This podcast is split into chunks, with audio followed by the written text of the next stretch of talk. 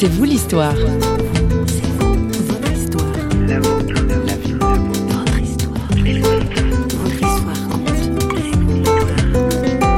j'ai vu une chorégraphie extraordinaire dans les airs. Je me suis dit, mais c'est quand même fantastique d'avoir comme ça un oiseau qui nous obéit. Et c'est vrai qu'on peut connaître plein de choses de Dieu simplement en observant euh, la nature qui nous entoure.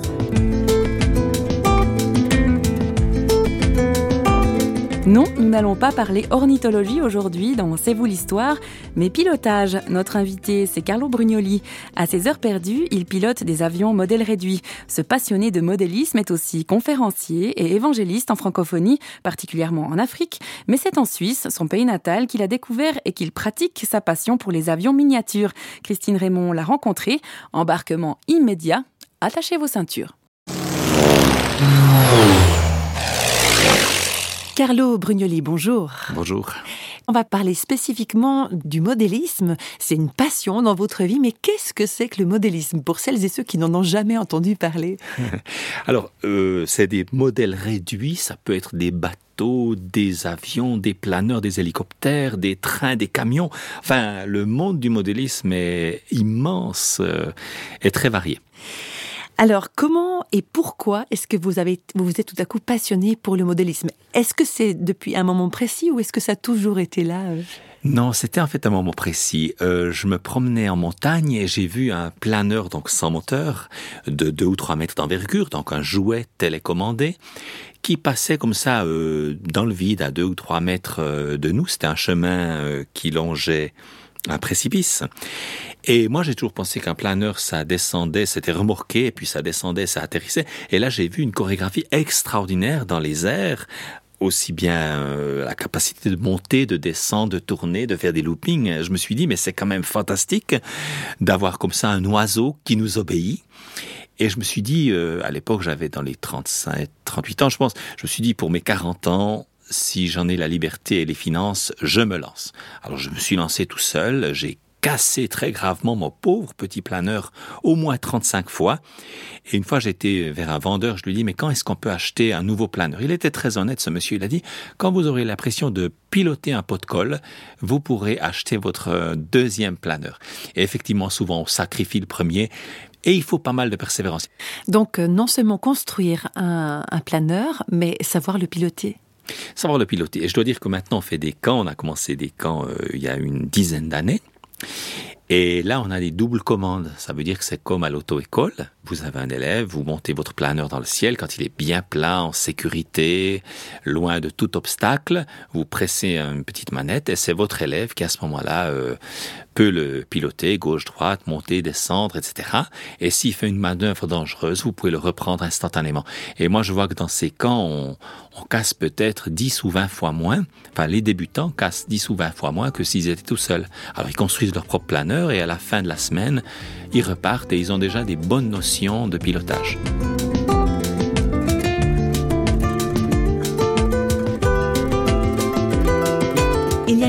Caractéristique euh, dans votre vie, Carlos, c'est la foi chrétienne qui a une, importance euh, énorme pour vous. Et vous tirez des parallèles entre votre foi et la direction, la conduite d'un planeur euh, télécommandé. Alors effectivement, il y a des parallèles fantastiques entre la création et le créateur. Et c'est vrai qu'on peut connaître plein de choses de Dieu simplement en observant la nature qui nous entoure. Par exemple, à quoi servirait le fait d'avoir euh, mille boissons variées si on n'avait pas un palais capable d'apprécier la différence? À quoi servirait-il d'avoir des milliers d'instruments de musique si on n'avait pas des oreilles pour en apprécier euh, le contenu, la même chose avec les yeux, etc., n'est-ce pas? Alors dans le modélisme, eh bien, on est dans les lois euh, de la création et par exemple, un planeur peut monter sans moteur essentiellement dans deux conditions de l'air chaud qui s'élève, ça s'appelle les thermiques, et vous spiralez là-dedans comme une buse ou comme un aigle que vous avez vu prendre de l'altitude si vous avez pris le temps une fois de vous, de vous asseoir et de contempler ça. Euh, et on pourrait comparer ça, par exemple, aux zones où on est aimé. Moi, je vois que toutes les équipes, toutes les soirées, toutes les amitiés, euh, tous les clubs où on se sent aimé, eh bien, on en parle avec plaisir, on s'en souvient avec plaisir, on en rit des années plus tard. Et je dirais que les zones thermiques, moi, je les, je les compare à l'amour de Dieu, là où on, où on est porté. Là où on prend de l'altitude, là où on est encouragé. Et puis, il y a une deuxième possibilité de faire monter son planeur, c'est de le mettre dans une zone de courant dynamique. Ça veut dire que quand le vent, par exemple en Suisse, la bise, doit franchir une montagne, obligatoirement, elle doit euh, monter, elle doit suivre la pente. Donc si vous évoluez dans cet endroit-là, votre planeur va prendre de l'altitude. On va dire quelque chose d'un petit peu technique. Si votre planeur, par exemple, descend d'un demi-mètre par seconde, mais que le vent monte un mètre par seconde, eh bien, vous allez gagner 50 cm par seconde parce que le vent monte plus vite que votre planeur descend. Le planeur descend toujours par rapport à l'air puisqu'il est plus lourd que l'air, mais dans les conditions que je vous ai décrites, il peut prendre de l'altitude et beaucoup d'altitude. Ce dynamisme, on pourrait le comparer par exemple au, Saint-Esprit. Euh, il est dit par exemple que les disciples qui étaient peureux, Pierre avait renié Jésus, euh, devant une simple servante. Eh bien, le jour de la Pentecôte, il y a eu un vent impétueux qui a rempli toute la maison. Des langues de feu sont descendues sur leur tête et ils se sont mis à prophétiser et la foule s'est rassemblée et Pierre, avec un courage incroyable, a pris la parole. Des milliers de personnes sont devenues chrétiennes ce jour-là et même si les autorités les ont menacés de mort, ils sont allés partout prêcher cette bonne nouvelle. Pourquoi? Parce qu'ils avaient reçu le souffle de Dieu. Ils avaient reçu la force, l'amour et la sagesse de Dieu pour partager cette bonne nouvelle à toute l'humanité. Alors voilà deux petits parallèles euh, qu'on pourrait faire, mais il y en a bien d'autres. J'ai tant caché mes différences sous des faux semblants. Que d'autres pas des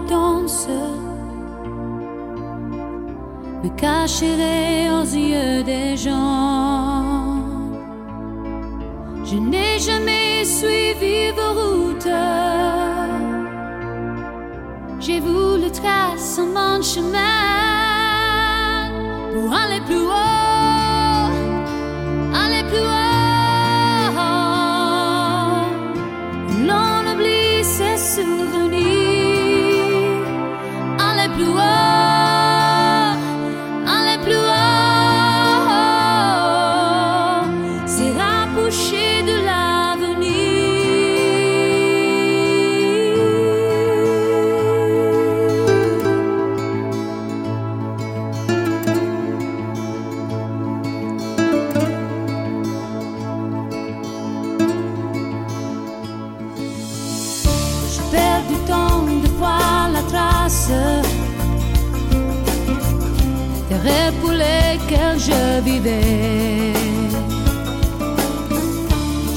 pas su te dire je t'aime,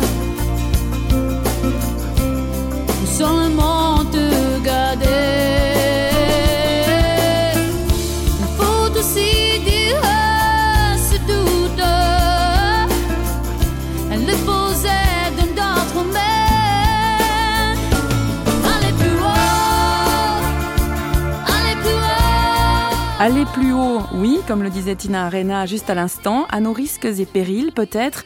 Comme le soulignait notre invité Carlo Brugnoli, il arrive quand on pilote que l'on se crache, un peu comme dans la vie. Je crois que c'est important, quelqu'un a dit on peut choisir la sagesse ou la souffrance. Et nous tous, moi le premier, ça m'arrive de faire des mauvais choix et de souffrir. Ça m'arrive de faire des bons choix et d'en être profondément heureux. Quand vous pilotez un planeur, par exemple, vous voyez que l'arbre s'approche et moi, j'ai expérimenté, en général, c'est l'arbre qui gagne s'il y a choc entre deux. Donc, euh, ce sera le moment de dire est-ce que je tourne à gauche ou à droite? Quelle décision est-ce que je prends? Et le résultat sera que vous aurez un vol euh, magnifique et une chorégraphie harmonieuse, ou bien un bruit déchirant et 8 ou 12 heures de réparation devant vous. Donc on est absolument maître de son appareil, comme on est maître de, de sa vie tout le temps? Non, effectivement, comme la sagesse peut grandir dans nos vies, de même, euh, dans le pilotage, euh, c'est important de progresser. Et c'est important d'apprendre à se connaître, de pas surestimer ses capacités. Parce que c'est très souvent quand on prend des risques que ça tourne mal au début, je dirais, quand on commence à piloter, bon, il y a les deux sortes de pilotes. hein. Il y a des pilotes surprudents qui ne décollent jamais. Vous les voyez sur la montagne, euh, ils ne lancent jamais leur planeur parce que l'herbe est trop courte, l'herbe est trop haute, euh, les oiseaux volent pas comme il faut, euh, il fait trop chaud, il fait trop froid, il risque de pleuvoir, il y a du brouillard. Enfin, voilà. Et là, effectivement, ils rentrent à 10 heures le soir, ils ont rien cassé, mais ils ont rien appris. Vous en avez d'autres qui sont trop téméraires et même si le vent ne correspond absolument pas aux capacités de leur machine, hop, ils lancent parce que voilà, euh, ils ont envie de lancer ils se surestiment et c'est l'accident. Alors voilà, entre les deux, il y a un juste euh, milieu, il y a un équilibre qu'il faut trouver.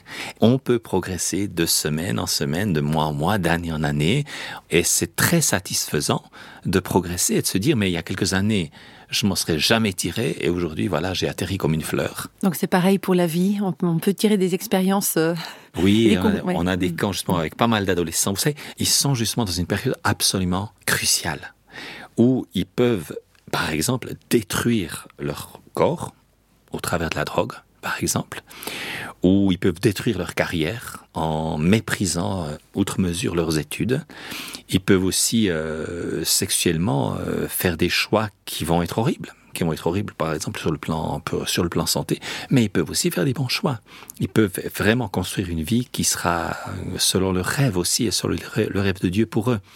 Donc pour nous, avoir nos adolescents dans, ces camps, c'est une satisfaction particulière parce que on invite des, pilotes, euh, on invite toutes sortes de gens qui ont une expérience de vie, des métiers qui les passionnent et une foi profonde, et on leur montre des modèles de personnes qui ont fait les bons choix en leur disant mais vous êtes dans des carrefours et on vous encourage. Il y a un Dieu qui vous aime et vous pouvez vivre une vie passionnante en apprenant à piloter votre vie selon la sagesse, euh, la force de Dieu. L'aéronautique euh, divine, Euh, en Peut-être, quelque sorte.